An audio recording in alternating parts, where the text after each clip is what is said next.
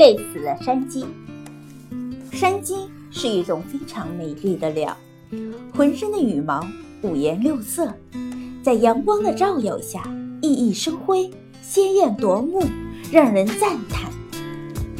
山鸡对自己的美丽感到很自豪，只要来到水边，看见自己在水中的影子，就会翩翩起舞，一边跳舞一边欣赏自己倒映在水中的曼妙舞姿。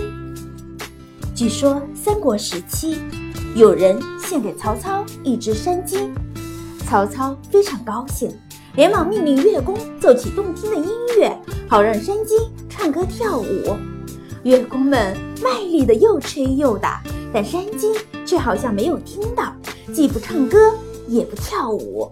曹操又命人拿来美味的食物放在山鸡面前，山鸡连看也不看。耷拉着脑袋，无精打采地走来走去。大家绞尽脑汁想了很多办法，却始终没能让山鸡跳舞。曹操非常生气，对手下的人斥责斥责道：“一群废物！你们这么多人，连一只山鸡都对付不了，还谈什么做大事？”曹冲是曹操的小儿子，从小就聪明伶俐，而且读过很多书。可以说是见识广博，而且深得曹操的喜爱。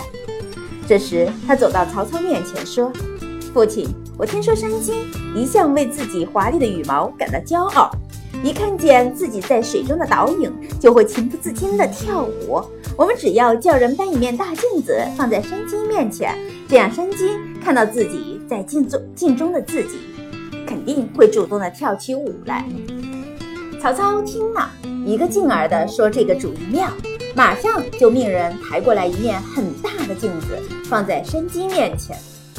山鸡一眼看到镜子里自己无与伦比的美丽身姿，比在水中看到的还要漂亮，便拍打着翅膀，对着镜中的自己激动地鸣叫起来，然后就舒展步伐，扭动身体，开始翩翩起舞。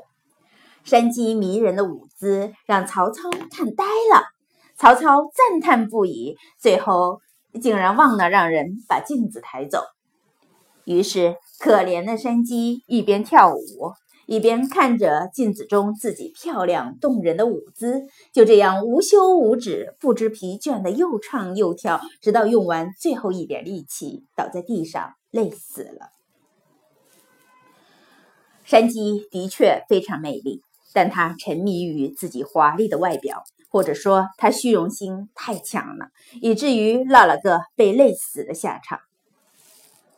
无独有偶，在西方古希腊传说中，也有一位被自己的容貌迷死的美男子，他叫纳西索斯。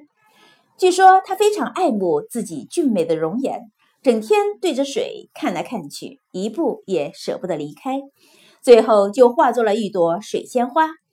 也许美丽确实能给人们带来好心情，但如果耽于这种虚荣，最后往往是危险的结果。